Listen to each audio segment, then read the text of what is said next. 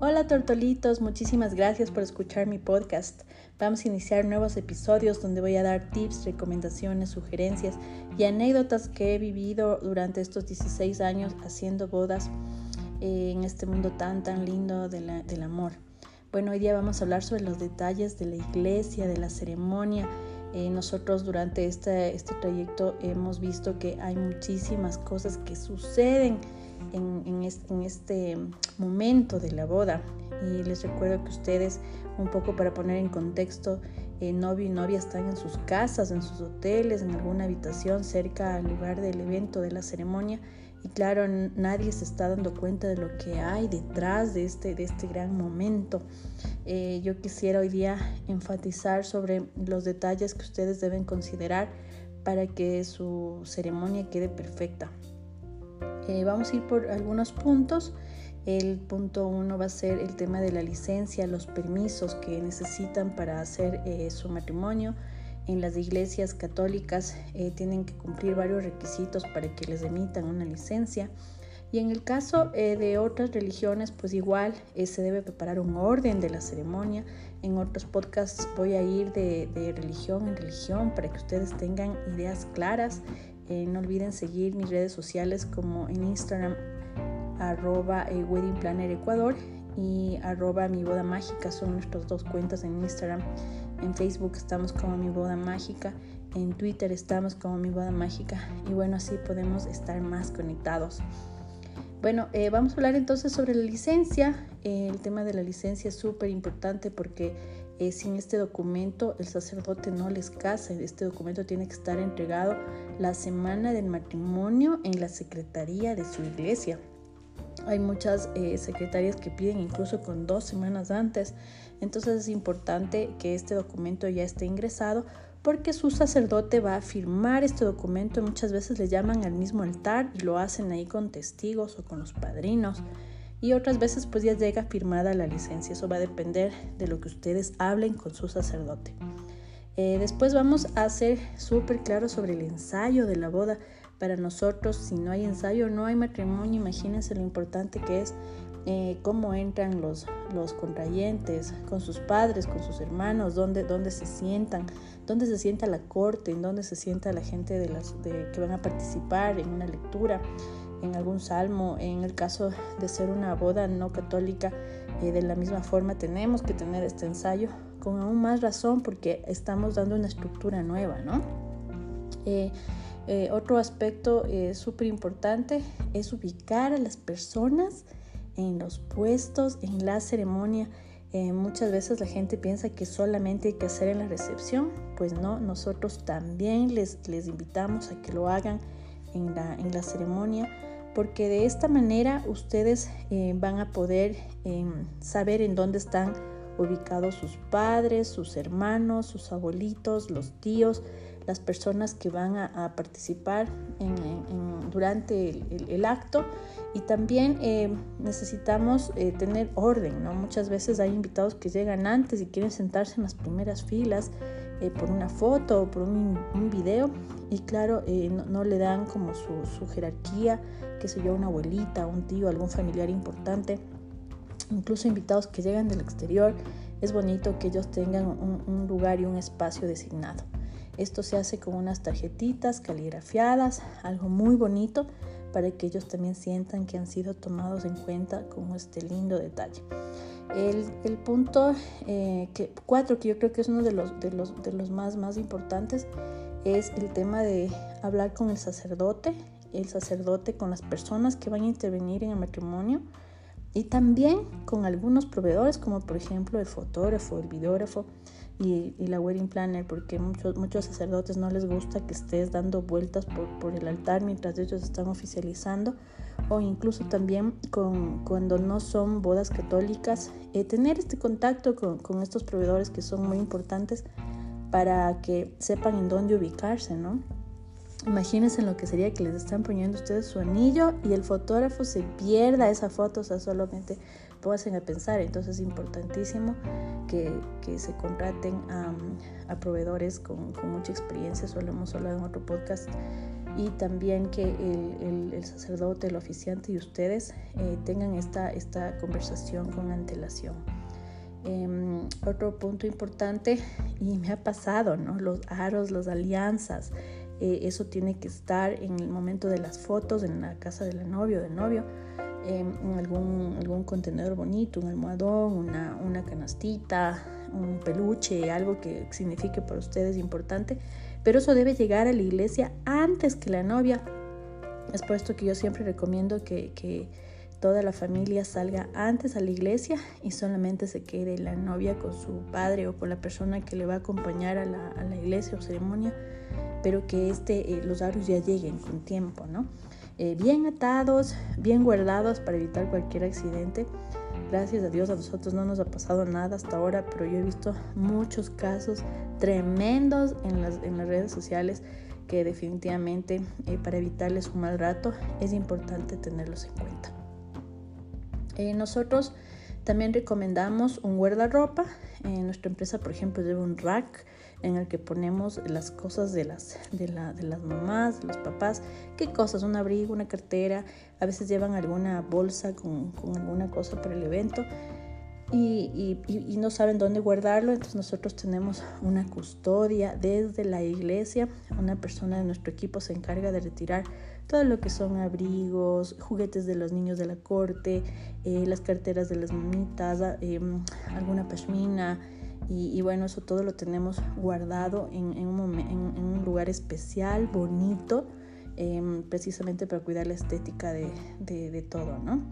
Em, otra cosa, eh, ya vamos un, poco más entrando en proveedores, ¿no? los músicos normalmente que, que van a participar en la, en la, ceremonia, en el acto, piden eh, unas sillas, piden tomas de luz, si va a ser en un jardín te piden una carpa, porque hay instrumentos como el violín, como el cello, que no les puede dar el sol directamente porque se dañan sus instrumentos.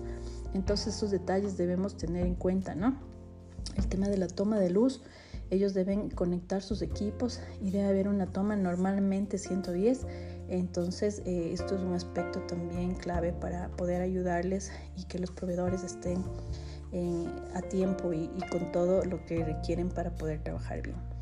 Em, otro aspecto importantísimo, el tema del auto, el auto de los novios, con quién sale el novio, en qué auto va, todo eso debe estar planificado, preplanificado. Yo al menos con dos semanas de anticipación sabemos el, nombre del, conductor, eh, le pedimos eh, su ubicación en vivo vía WhatsApp para estar listos en la ceremonia. Eh, todos estos aspectos son claves, cruciales, importantes para que toda su boda salga perfecta. en el tema del auto, quién pone las flores, cómo, son, cómo es la decoración de las flores. Todos estos puntos los vamos a tocar también en otros podcasts porque es tanta información que sé que les va a interesar muchísimo. Y bueno, eh, también otro aspecto importante en, la parte de, la iglesia es que cuando ustedes están ya por salir a la, ya a la recepción, ¿Quién entrega los, los pétalos del arroz, lo, eh, lo, que vayan a usar afuera de la iglesia? Hay muchas creencias sobre eso. Em, ¿Cómo lo van a hacer? Em, ¿Quién es la persona delegada en entregar eh, estos em, bonitos recuerdos y detalles? Y, y sobre todo también considerar eh, que cuando ya, cuando ya salen de la iglesia, ustedes se suben a su auto, ¿quién limpia la iglesia? Hay muchas iglesias que cobran garantías para, por la puntualidad y por la limpieza. Entonces, eso también, ¿quién lo va a hacer? Em, eso deben, deben delegarlo con tiempo eh, para, para también poder después tirar las garantías y que todo haya salido perfecto. Estos son los detalles que, que, definitivamente ustedes deben considerar para su boda, para su ceremonia, eh, como vuelvo y repito, católica o de otra religión. Lo importante es que todos estos aspectos se, consideren. Nosotros como mi boda mágica nos preocupamos de absolutamente todo esto. Y claro, siempre les reiteramos que su tranquilidad es nuestra preocupación. Muchísimas gracias por escuchar eh, mi podcast. Espero eh, que les sea de mucha utilidad esta información y nos vemos en el siguiente episodio.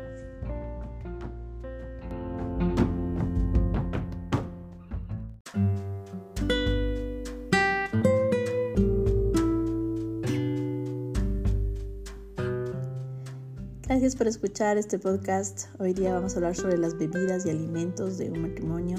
Eh, siempre es eh, clave indicarles a todos los clientes que el tema del catering es quizá uno de los rubros más importantes de todo el evento sin desmerecer a otras áreas, eh, ya que está implícito cerca del 40 hasta el 70% del presupuesto general de un matrimonio, dependiendo del gusto y la preferencia de la pareja. Es por esto que es importante, eh, y yo voy a hablar sobre los escenarios en donde interviene el tema del catering. Ahora vamos ya desde la ceremonia. Afuera de la ceremonia estamos colocando eh, botellitas de agua personalizadas, eh, puede ser con gas o sin gas. Incluso hemos llegado a tener estos tomatodo, no sé cómo se diga en su país, pero ponemos en unos tomatodo herméticos, entregamos afuera de la ceremonia eh, bebidas, algún cóctel súper eh, suave, refrescante. Eh, la idea es que el cliente y el invitado vaya sintiendo desde, desde el comienzo que hemos pensado en absolutamente todos los detalles. Bueno, posteriormente, ya en el cocktail hour, normalmente servimos de 4 a 5 bocaditos. Hay algunas personas que creen que es muy poco el, tema de, de, la cantidad para, para, este momento tan es, importante. Y, claro, nosotros tenemos que considerar que tener el, tiempo es justo. ¿Por qué? Porque un bocadito se demora entre 15, 18 o 20 minutos en, servir a todos los invitados, es por eso que son solo 4 o 5 para que sea una hora de cóctel. Sin embargo, hoy está también usándose mucho estaciones, estaciones especializadas en este momento para que mientras los novios y los familiares están tomando fotos en los jardines, en el salón, los invitados estén disfrutando de un momento un poco más distendido y compartan más algo como un buffet. Eh, en este momento también hay que considerar el tema de la coctelería super soft, eh, bebidas eh, normalmente como agua, agua mineral, jugos de temporada, em, cervezas, dependiendo del horario. Y claro, todo esto vamos a tener en, el momento del cocktail hour. Después de, este escenario, pasamos ya a la recepción o día donde vamos a tener los alimentos de la boda y la fiesta. Aquí eh, se les sirve a los invitados inicialmente alguna canasta, algún plato rico con panes variados.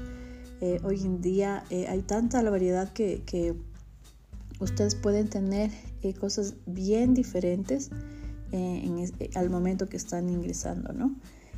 ya cuando van a tomar asiento. después tenemos ya la, la, comida per se, la entrada, plato fuerte, postre, que hoy por hoy se usa mucho el tema ya de varios cursos. Pueden ser una entrada fría, una entrada caliente, un entremés, el plato fuerte y el postre, o puede ser Em, ya en cosas como un menú degustación, ¿no? con más platos en, porciones pequeñas, considerando que a más comida es un poco más largo el tiempo que se va a requerir. ¿no? Em, aquí también va todo lo que es para el brindis, un champán o un espumante eh, y las bebidas que, que normalmente acompañan a un buen catering, el tema de vino tinto, vino blanco, vino rosé. Eh, posterior a esto, eh, se requiere ya la parte de, en la fiesta de todo lo que es una gran variedad de coctelería. Eh, hoy, hoy estamos incursionando mucho en el tema de, de coctelería personalizada y, claro, los tragos que nunca pueden faltar, como es un whisky, un gin. Pero esto es ya en una modalidad de un gin bar un whisky bar donde hay variedad de, de tipo de marcas de botellas y los invitados lo disfrutan un montón. Eh, pasado esto, el, menú reanimador o tentapié, como en algunos catering lo dicen, esto se sirve ya eh, entrada bien pasada la fiesta, que como, como decía, reanima a que las personas que están ya pasadas de trago se pongan mejor, ya para irse a sus casas o para continuar la rumba.